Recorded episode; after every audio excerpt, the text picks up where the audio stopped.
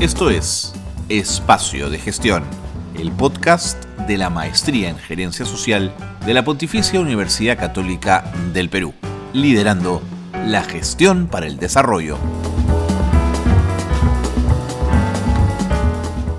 Hola, ¿qué tal? ¿Cómo están?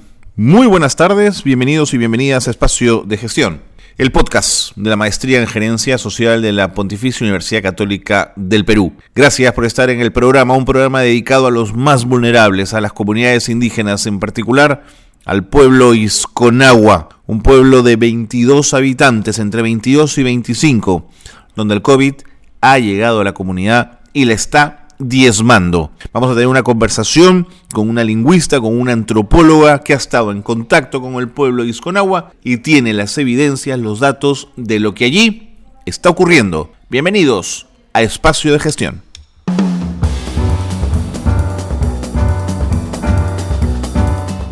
Bien, y tal como lo habíamos anunciado, vamos a, a, presentarles a nuestra invitada. Ella es eh, Carolina Rodríguez. Carolina es lingüista, antropóloga, docente de Ciencias Sociales del Departamento de Antropología de la Pontificia Universidad Católica del Perú, es investigadora y es eh, probablemente una de las personas que más sabe y más conoce del pueblo Isconagua. ¿Cómo estás Carolina? Bienvenida, gracias por estar en el programa. Hola Carlos, ¿qué tal? Muchas gracias por la invitación. Antes de entrar de lleno en la problemática actual del pueblo Isconagua, cuéntanos un poquito los antecedentes de este pueblo. ¿Cuándo, de, cuándo hay referencias de ellos por primera vez y en qué zonas del Perú se han asentado? Bueno, sobre el pueblo Isconagua en realidad tenemos referencias bastante generales, ¿no? De los siglos XVII, XVIII, ¿no? Que están en crónicas de misioneros, pero no necesariamente hay una referencia clara a este conjunto eh, a través de su nombre como Isconagua o Iscobaquebo, ¿no? Sino más bien son referencias a un grupo mayor del cual eh, sospechamos eh, pertenecería, que sería el grupo Remo. ¿no? El grupo Remo ha sido como una gran nación indígena que se, se ha extendido por el Ucayali y que estaría compuesto por una serie de subgrupos, ¿no? Entre ellos los, los que hoy conocemos como Iscobaquebo a partir de unos estudios recientes de los años 60, ¿no? Unos primeros antropólogos que trabajaron junto a los Isconagua, ¿no? Postularon su vinculación con los Remo y también señalaron de que ellos, ¿no? Los Isconagua serían pues el último remanente de esta gran nación indígena que se explayaba por el, el. La, la, referencia al pueblo Remo mm, del siglo XVII y XVIII hablaba de un pueblo eh, guerrero, de un pueblo agricultor, de un pueblo um, sedentario, nómada? ¿Cómo eran las referencias que teníamos de ellos? Son en realidad referencias bastante generales respecto a su territorio.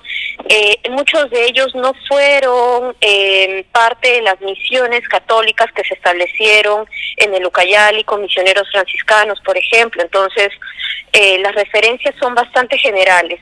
Algunos misioneros lograron hacer eh, descripciones sobre su, eh, sus características físicas, algunas prácticas culturales. Sin embargo, pues hay estudios más recientes que comparan un poco las referencias que tenemos sobre estos grupos remo y en realidad la extensión, ¿no? de nos haría la, la, referencia a la extensión de esta población nos haría sospechar que no no era un grupo, pues, eh, en realidad no, no tenemos un solo referente, parecería más bien de que estamos hablando de muchos grupos, ¿no? Y que los estamos encasillando a través de un único nombre, lo que, digamos, a final de cuentas genera también una ilusión sobre una gran nación, cuando en realidad serían, pues, varios subgrupos de los que no conocemos hoy en día, ¿no?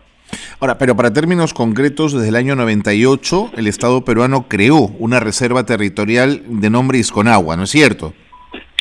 Sí, ¿no? Eh, el grupo que hoy día conocemos con el nombre Isconagua, ¿no? Y que también eh, se conoce en la bibliografía como Iscobaqueo, es un grupo del cual conocemos a partir del año 1959, cuando este grupo toma contacto con un, con un grupo misionero que es el South American Mission, un grupo eh, americano, ¿no? Que eh, ya venía trabajando en la cuenca del Ucayali y venía sentada también en una comunidad eh, Shipibo con Ivo en la cuenca del Callería. Entonces, es a partir de algunas noticias que estos misioneros tienen de la población shipibo, ¿no? Sobre la existencia de población en aislamiento, que ellos van a decir ir en su búsqueda, ¿no? Recordemos además que pues en, en Latinoamérica se han asentado muchos grupos misioneros con la finalidad de eh, evangelizar y a través de ello civilizar a las poblaciones indígenas. Entonces esta estrategia de contacto es algo que se ha operado desde hace varios años, ¿no? Y específicamente con los grupos eh, misioneros evangélicos a partir del siglo XX, ¿no? En la Amazonía y pues ellos han logrado contactar a muchos grupos, entre ellos, por ejemplo, los Isconau, ¿no? De acuerdo. Eh, sí, sí, dime, dime. mira, es a partir de ese contacto, ¿no? Que se sostiene en 1959, que los Isconagua emprenden, ¿no? Un, una trayectoria desde la zona interfluvial, ¿no? De la cuenca, eh, eh, del territorio que se encuentra entre las cuencas del Callería, de la Bujao, de Lutuquinía, ¿no? Muy cerca a la frontera entre Perú y Brasil, que ellos van a comenzar a descender, ¿no? Esos ríos, específicamente el río Tuquinía, hasta llegar a las zonas más cercanas al río Ucayali.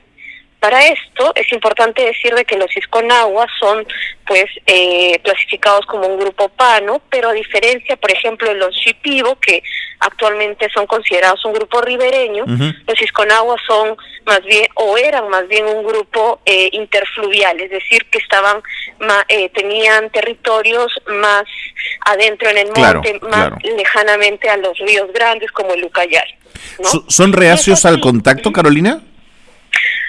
los Isconagua hoy en día se ubican no en, en, comunidades nativas, ellos viven ahí hace más o menos 60 años, pero eh, existe además una población que reconoce el Estado peruano en situación de aislamiento en ese territorio que comentabas que en el 98 fue reconocido como la Reserva eh, Territorial Isconagua y que años más tarde, en el 2016, a partir de un proceso de de, categorización fue fue nombrada como reserva indígena, ¿no? Que cambiaba un poco su, su imagen legal para mayor protección de la claro, población. Claro, claro, claro.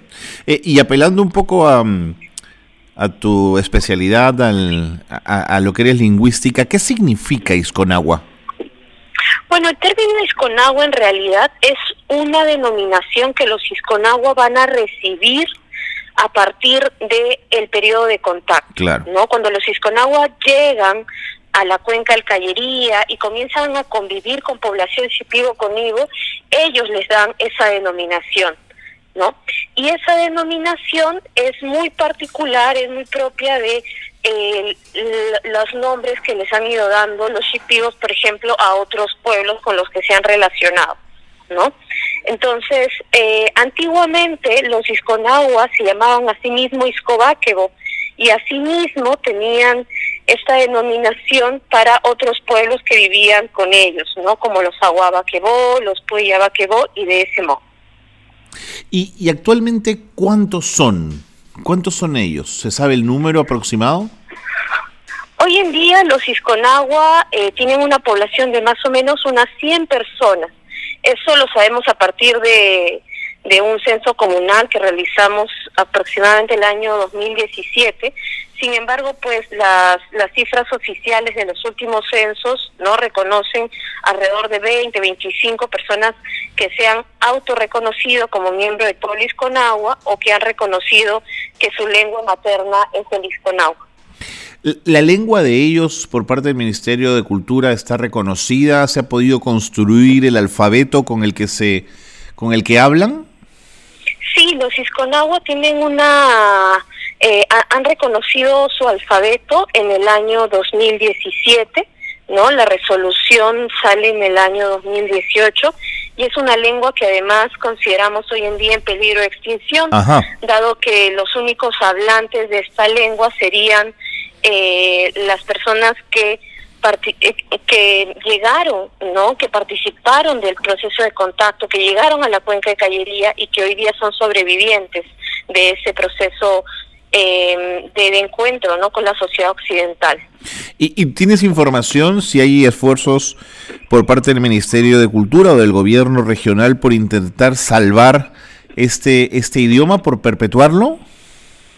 Bueno, eh, desde el año 2013, ¿no? Junto a otros colegas lingüistas, participamos de un proyecto para la documentación de la lengua.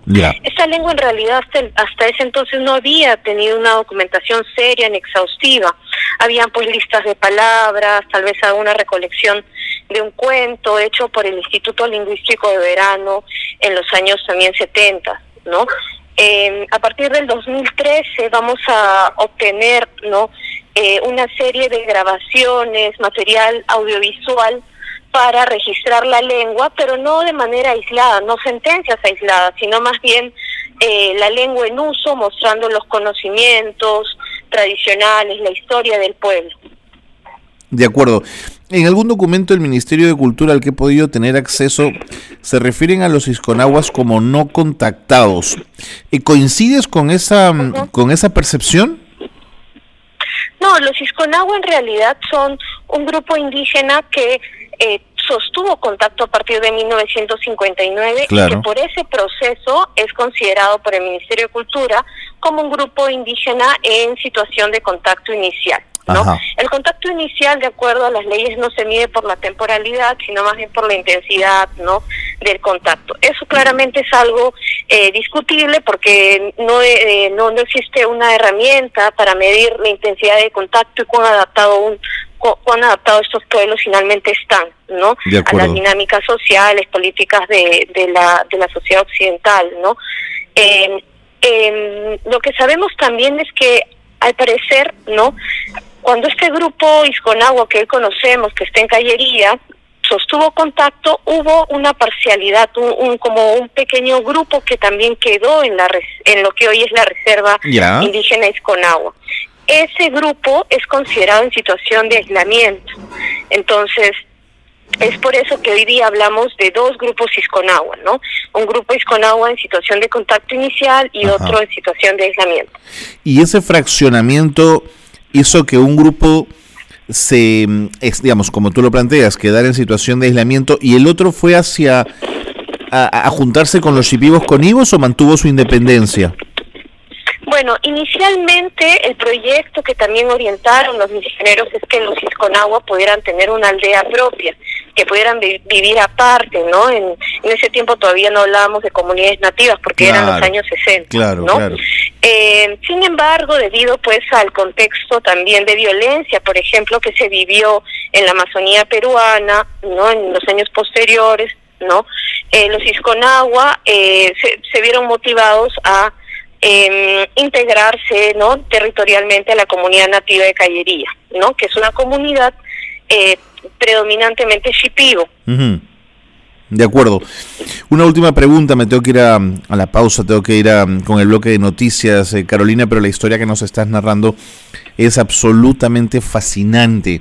Eh, físicamente, eh, ¿cómo visten? ¿Qué colores muestran? ¿O están ya muy occidentalizados, digamos? Bueno, en realidad el pueblo Isconagua, ¿no? Es, es, un, es un grupo que se ha ido adaptando mucho al contexto del pueblo Shipibo Conim, ¿no? Sin embargo, eh, en ese proceso ellos, por ejemplo, no han querido, no han optado por eh, usar sus vestimentas, sin embargo, se han adaptado muchas de sus prácticas.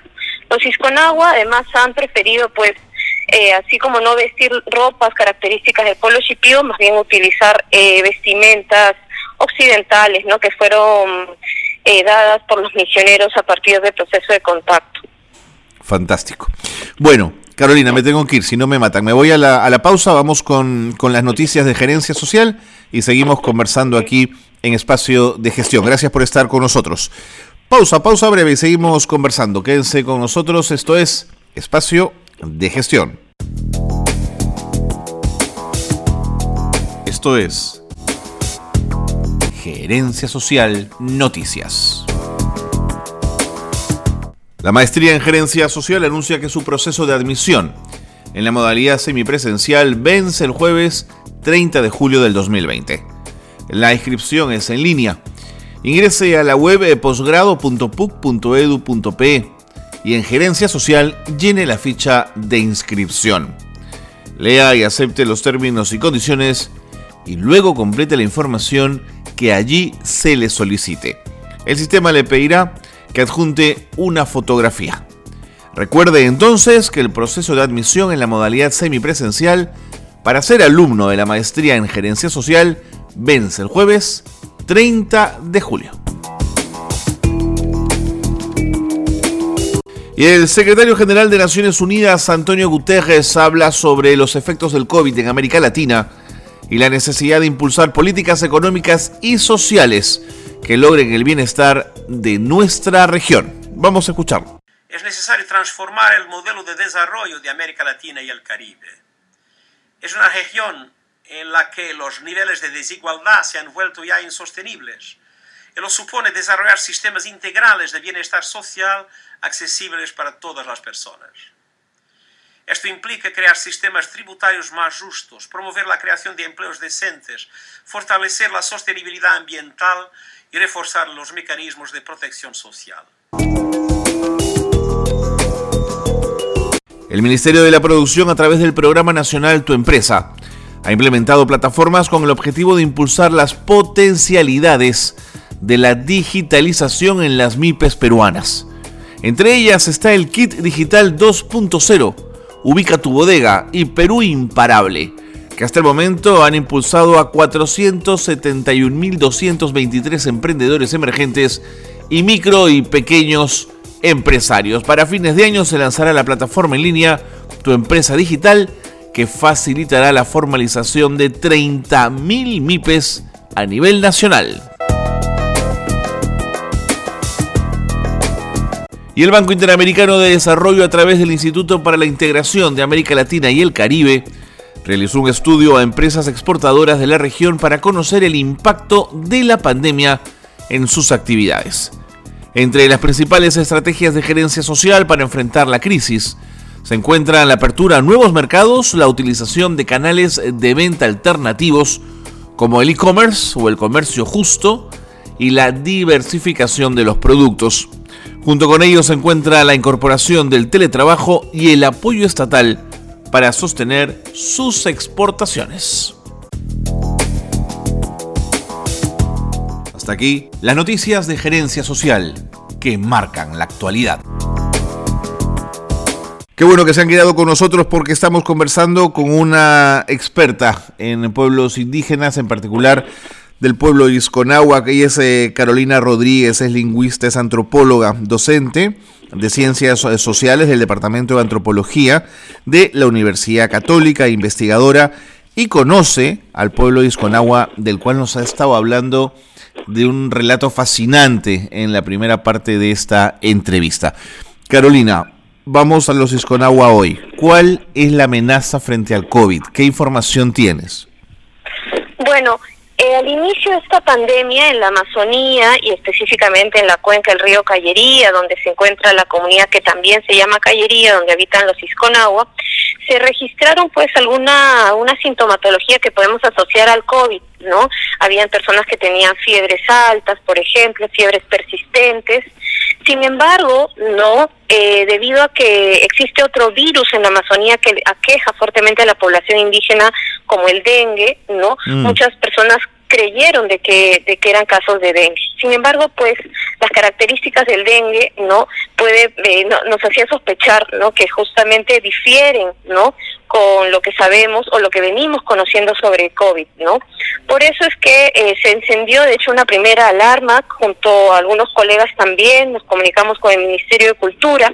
Ahí existe una dirección, que es la Dirección de Pueblos Indígenas en Aislamiento y Contacto Inicial, que se encarga no solamente por velar eh, por los territorios reconocidos como reservas indígenas donde habitan estos pueblos, sino que también se encargan pues de ver por los pueblos en sí mismos, ¿no?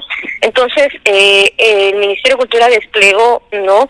Eh, a partir de este llamado que hicimos, ¿no? Una primera brigada que realizó tamizaje, pero bastante limitado, ¿no? Porque no existían, para ese entonces todavía no había un plan, por ejemplo, para pueblos indígenas, no había un presupuesto, y a las duras penas el, gobierno regional de Ucayali había recibido algunas pruebas eh, rápidas que además eh, tenía una distribución bastante limitada para las comunidades nativas, ¿no?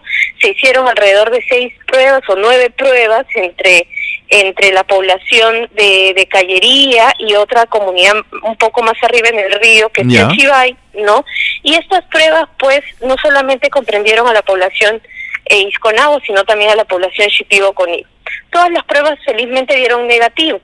Ahora bien, el problema que hemos seguido identificando posteriormente es que a partir de esa situación no hubo un monitoreo de la entidad que se supone debe velar por los derechos de estas poblaciones. ¿No? No solamente por ser los Isconabo en contacto inicial, sino el Ministerio de Cultura en general por tratarse de casos de un pueblo indígena, ¿no? Entonces, luego de eso, ¿no? Hemos identificado nuevamente, ¿no? Este, la persistencia en otras personas de esta sintomatología y se volvió a hacer, ¿no? Este, una una serie de visitas a, la, a las comunidades no solo de Callería, sino también de Chachibay, y ahí es donde se identifican casos de COVID, ¿no? Cuando ya había pasado mucho tiempo de, de los primeros tramitajes, ¿no? ¿Esta última visita cuándo fue, Carolina? Estas últimas visitas fueron en junio, ¿no? En junio de, de, este año, inicios de junio, ¿no? Inicios a quincena de junio, y lo que encontramos es más bien un panorama bastante desolador, ¿no? Porque cuando teníamos la oportunidad de haber actuado de manera mm. preventiva, el ministerio incluso estando presente, eh, con cultura, con salud, esto no ocurrió, ¿no? No, no ocurrió lo que estaba pasando. ¿Qué hicieron? ¿Qué medidas tomaron? ¿Cómo intervinieron? Cultura y el Ministerio de Salud intervinieron en la cuenca del río Callería a través de algunas brigadas, ¿no? Brigadas que llegaron a solicitud no eh, mía y a solicitud de unos compañeros más para atender al pueblo Isconagua. Entonces así, por ejemplo, el 20 de abril no se llega una primera comitiva de salud de la direza de Ucayali y hace en total nueve pruebas rápidas, ¿no? Y todas salieron de negativas. Luego, eh, debido a que las sospechas de, de, COVID ya se habían extendido hacia la zona alta del río Callería, donde también hay población agua en otra comunidad que se llama Chachibay, eh, logramos nuevamente movilizar a otra, a otra brigada de salud, donde hicieron en total seis pruebas rápidas. En todas las pruebas que se hicieron entre el 20 y el 30 de abril en ambas comunidades de la cuenca de Callería dieron negativo. Ahora, teniendo no el Estado la posibilidad de generar un monitoreo, sabiendo que además dentro de la cuenca existe población en contacto inicial con una alta vulnerabilidad, según se reconoce en la ley que avala, eh, que garantiza los derechos de esta población, sabiendo además que en la cuenca de Callería es un ingreso, por ejemplo, eh, a la reserva eh, indígena Isconagua, donde hay población en aislamiento, no se tomó ninguna medida durante abril y durante mayo. Así, por ejemplo, eh, más adelante en, en junio tenemos que el 12 de junio se confirma el primer caso de una persona isconagua eh, contagiada. Esta persona estaba regresando de la comunidad de Chachibay, donde vive una de las últimas ancianas de pueblo isconagua, la más viejita de y una de las sobrevivientes de, del contacto en los años en, eh, en 1959. Entonces, lo que ocurre es que se confirma el primer caso, además, en la ciudad. Y eso, para mí, claramente fue una alerta importante, porque si el joven que fue eh, confirmado no de COVID venía a esa comunidad, lo más probable es que la abuela, que la viejita estaba también mal, ¿no? Solo que como no hay señal de teléfono era muy difícil contactarse, ¿no? Por eso es que en Chachibay eh, se hace una, se hace un tamizaje el 30 de junio se hacen 12 pruebas rápidas, de las cuales no todas son positivas. No te creo. todas positivas. Eh, sin embargo, en la comunidad Chachibay hay población del pueblo Isconagua y del pueblo Shipío, ¿no? Entonces ahí se confirmaron dos casos Isconagua, ¿no? Eh, que son las dos personas Isconagua que viven ahí. De acuerdo. Eh, Carolina, el tiempo me gana, pero no quiero, no quiero dejar de pensar esto eh, como una necesidad de una política pública que piense en el cuidado y en la protección en temas de salud a futuro de nuestros pueblos indígenas. ¿En qué falló el Estado y qué debe hacer el Estado? El Ministerio de Cultura, que tiene la rectoría sobre los pueblos indígenas, tiene eh, excelente rector que garantiza sus derechos, debería justamente trabajar no con las organizaciones, no eh, para establecer medidas de atención, pero atención no eh, de apagar incendios, de de, de, ir ya cuando el problema sucedió, sino de prevención, ¿no? Entonces, para eso, de manera específica, en el caso de los Isconagua, por ejemplo, la dirección que está a cargo de la población en aislamiento y contacto inicial debería generar monitoreos constantes. A estas alturas de la pandemia lo que necesitamos es que el pueblo Isconagua sea monitoreado. Los más ancianos tengan eh, la salud monitoreada mm. porque en cualquier momento, no por haber contraído COVID, su salud podría recaer. Y en 30 segundos finales, ¿qué significa para un pueblo como el Isconagua, em, ya con, con un volumen de población tan pequeño, la penetración de una enfermedad como el COVID? El COVID es posiblemente el retorno de esas imágenes terribles, ¿no? De enfermedades de los primeros contactos. Hoy en día los Isconagua han pasado el COVID, ¿no? Sin embargo, su salud ha quedado bastante debilitada. No, no porque alguien no haya muerto, no vamos a hablar de que su, el pueblo no ha sido afectado. Felizmente no hemos contado ningún fallecido, sin embargo sí, a nombre eh, personal, ¿no? Yo quisiera solicitar justamente atención, ¿no? Porque el, el pueblo está en un periodo de, de fortalecimiento interno y, el, y la pandemia nos ha golpeado duramente. Entonces, queremos ¿no? una atención también personalizada del Estado. Carolina, creo que ha sido suficientemente clara. Muchísimas gracias por habernos atendido, por haber estado en espacio de gestión. Creo que vamos a, a mirar con más detalle, con más cuidado a nuestros a nuestros pueblos indígenas, sobre todo aquellos más pequeñitos que están en un nivel de vulnerabilidad mayor. Muchísimas gracias por haber estado con nosotros. Gracias, Carlos, también un gusto conversar. Carolina Rodríguez, docente de Ciencias Sociales del Departamento de Antropología de la Universidad Católica, ha estado con nosotros, investigadora, una conocedora del pueblo Isconahue, de las comunidades indígenas de esa zona, y ya lo ven ustedes, la situación es de altísimo riesgo, de altísima vulnerabilidad, y hay que monitorear permanentemente. Con ella le ponemos punto final al programa. Gracias por habernos atendido. Gracias por estar en espacio de gestión.